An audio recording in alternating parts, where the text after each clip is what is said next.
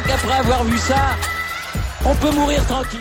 Bonjour à toutes et à tous et bienvenue dans ce podcast pour faire une petite preview de cette troisième semaine du Tour de France. On sera du côté des Pyrénées avec des étapes extrêmement intéressantes et extrêmement importantes puisqu'elles détermineront le classement final de ce tour et on a énormément d'attentes parce qu'on imagine bien que le tour est loin d'être fini avec un Jonas Vingegaard devant bien évidemment un Tadej Pogacar deuxième assez loin, mais qui montre quand même qu'il est toujours là.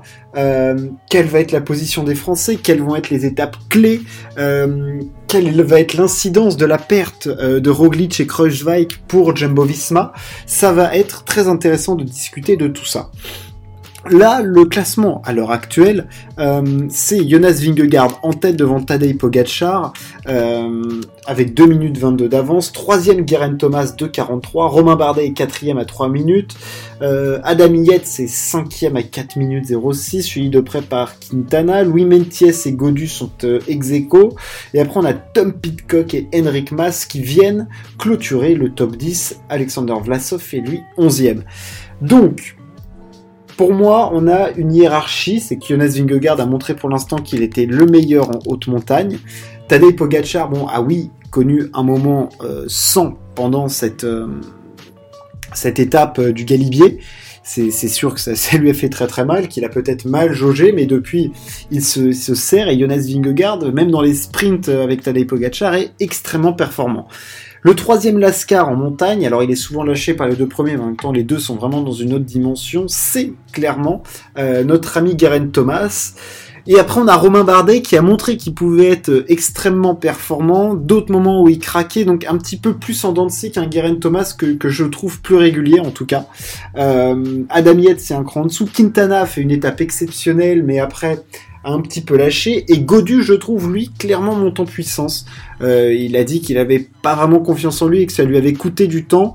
Mais là, on a vu, hein, même du côté de demande, ça fonctionnait, les jambes étaient là, euh, il a super bien géré ses montées euh, dans les Alpes, donc il va être là David Godu et je pense que le profil des étapes des Pyrénées avec des étapes, je vais dire un petit peu plus courtes, enfin non pas plus courtes mais avec des montées plus courtes, plus sèches et tout correspondent plus à ses capacités. Donc on va être directement dans le vif de sujet en plus, parce que demain, euh, du côté de, de, de, Foix, on aura deux ascensions avec le port de l'Ers et le mur de Péguerre. On aura après entre Saint-Gaudens et Péragude une étape typiquement pyrénéenne, courte, hyper rythmée, avec quatre ascensions, la montée vers Péragude qui est très compliquée, le col de Val-Louron, euh, la Hourquette et le col d'Aspin, et enfin évidemment entre Lourdes et Otacan qui bah, semble être en tout cas le, le point d'orgue, le point final sans compter les 40 km de chrono bien évidemment.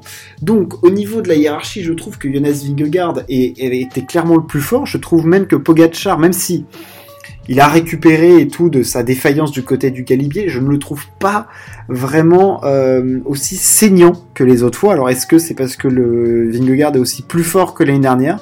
Euh, Il ne se fait pas lâcher, en tout cas il n'arrive pas à le lâcher. Est-ce qu'il va y arriver bah, on va revenir, on va venir là-dessus, c'est évident, ça va être la question qui va nous animer.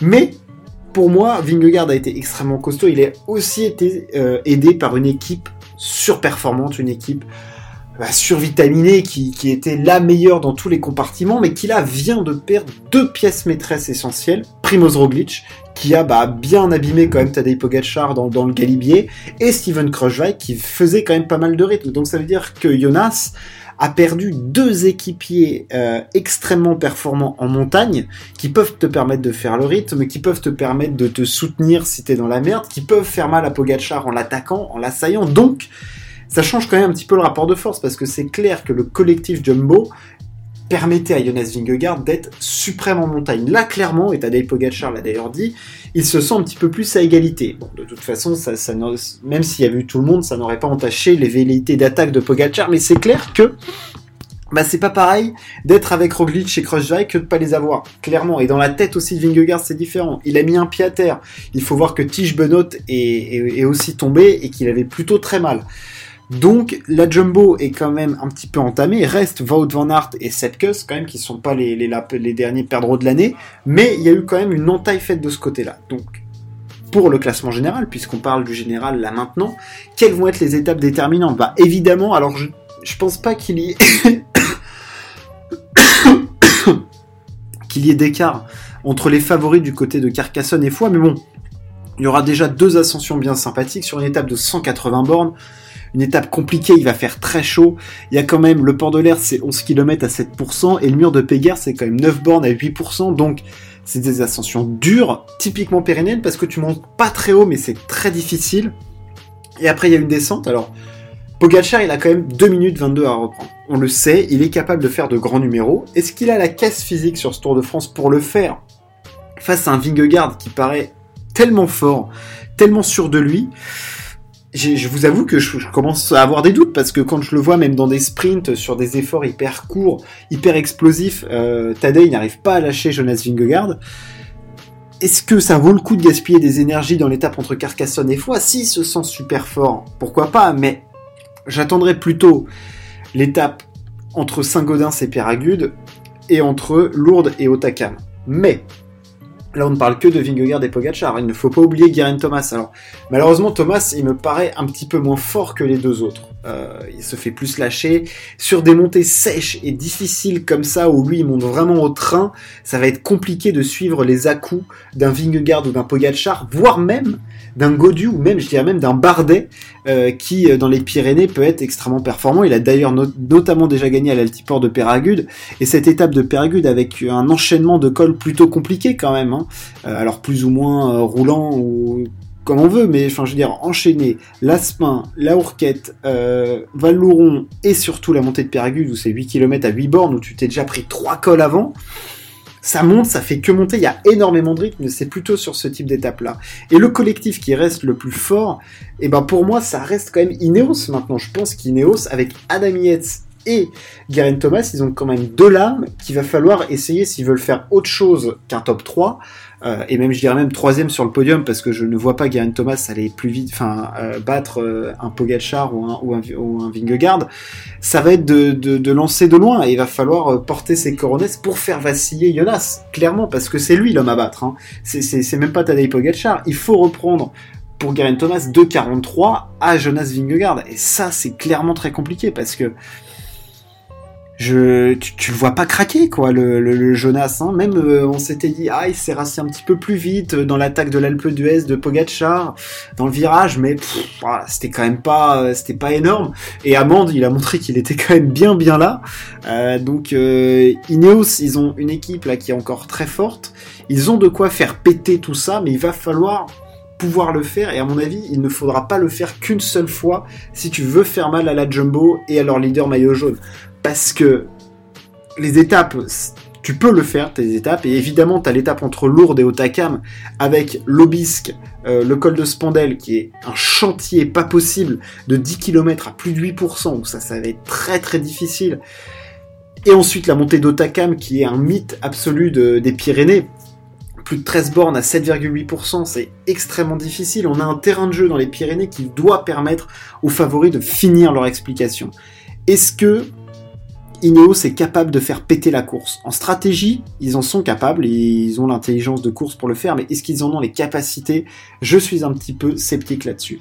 Pour moi, il y a un mec qui est capable de renverser vraiment le Tour de France, pour le gagner, hein, je parle pas pour le classement, je vais venir après sur le classement, c'est un Tadej Pogacar. Parce que il nous a déjà montré qu'il pouvait le faire. Alors je ne dis pas qu'il va le faire, parce que ça me paraît quand même compliqué de, renverser la Jumbo et un Jonas qui me, qui me paraît tellement serein et surtout mais tellement fort. Qu'est-ce qu'il est fort Il ne se fait pas lâcher par Pogacar, il ne se fait jamais lâcher. Il ne s'est pas encore fait lâcher par le Slovène dans ce tour.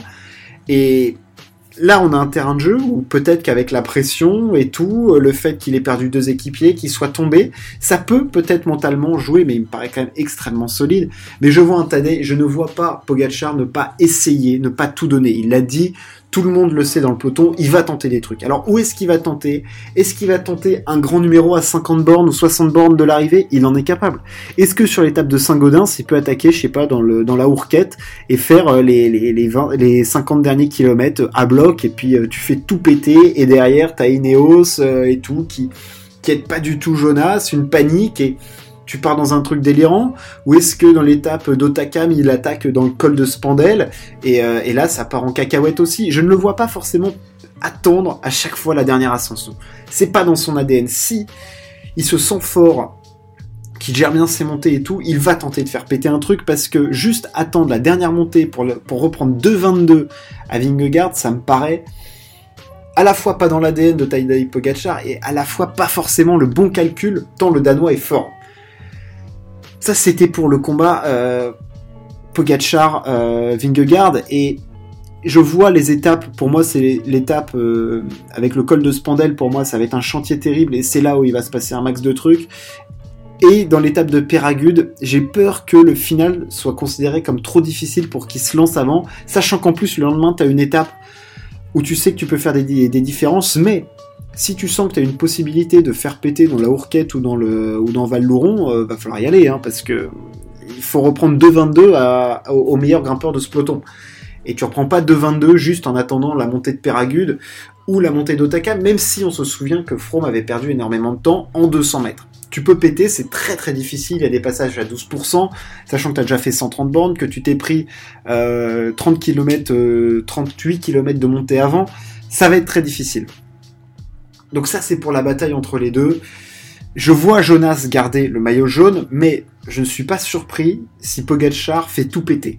Mais je vois Jonas plus fort sur ce tour que Pogacar. Je ne pensais pas du tout au début de ce Tour de France. En ce qui concerne le podium, alors, euh, évidemment, je, parle, il y, a évidemment ce contre-la-montre de 40 km qui, même si Romain Bardet reprend, je dirais, 1 minute 30, 2 minutes à Guérin Thomas, il va se faire, mais cramoisir dans le contre-la-montre.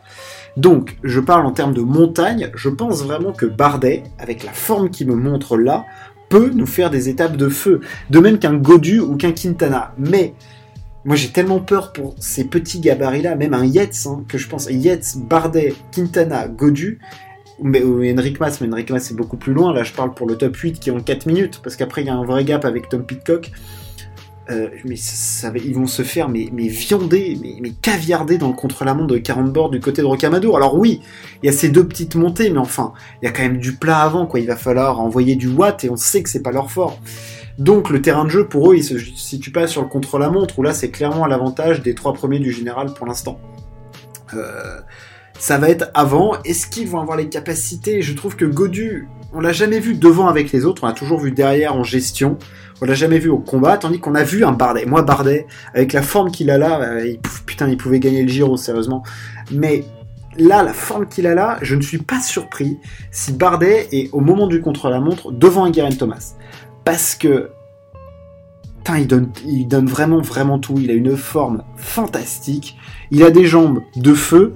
Et, euh, et, je, le, je, le, vois bien là sur l'étape de, de Péragude là, c'est une étape pour lui. Enfin, franchement, c'est du enchaînement de col difficile. Il faut de l'explosivité et tout.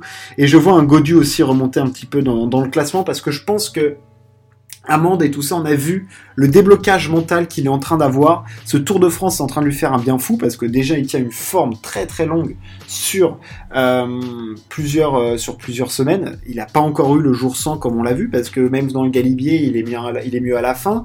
Quand il pète, il gère super bien ses montées donc. Je, le sens bien, David, donc je les sens bien remonter, mais malheureusement, même s'ils remontent, ils vont se faire. Mais je en fait, le truc, c'est que j'ai du mal à imaginer un podium français sur ce tour.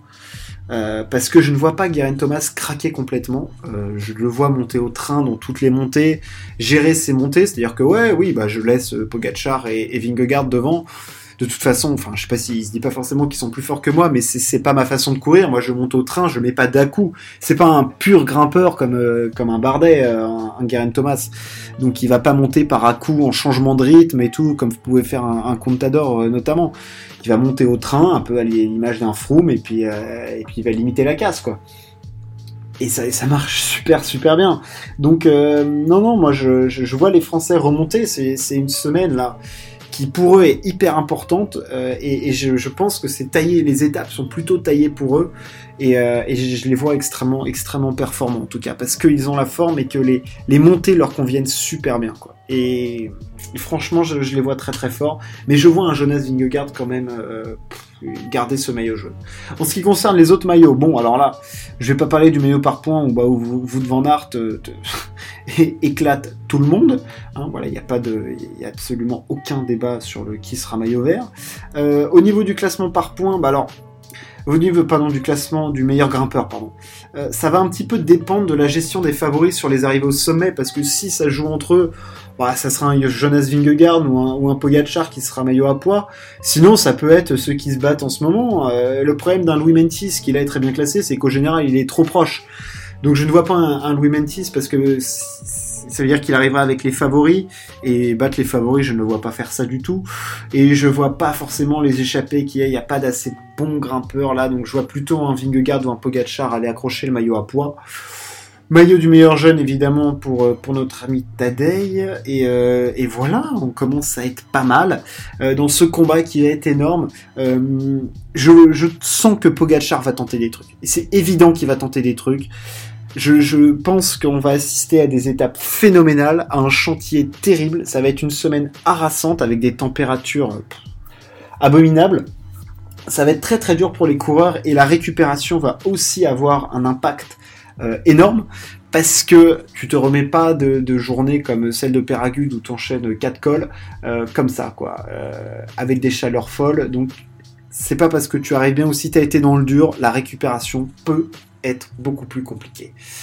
Voilà pour cette petite preview de la troisième semaine. Ça s'annonce un chantier terrible. J'espère que ça vous a plu. N'hésitez pas à partager ou à vous abonner. On se retrouve très très vite. Ciao, à plus.